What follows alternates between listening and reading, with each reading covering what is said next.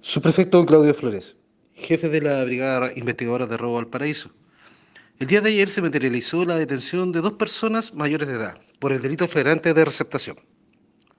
Oficiales de esta brigada especializada realizaron diversas diligencias investigativas y de inteligencia policial en virtud de denuncia por el robo de diversos materiales de construcción en el sector de Placilla, en Valparaíso, logrando recuperar sobre 400 planchas de fibrocemento permanit, avaluadas en 7 millones de pesos aproximadamente, las cuales se encontraron acopiadas en los sectores de Villa Alemana y Peña Blanca.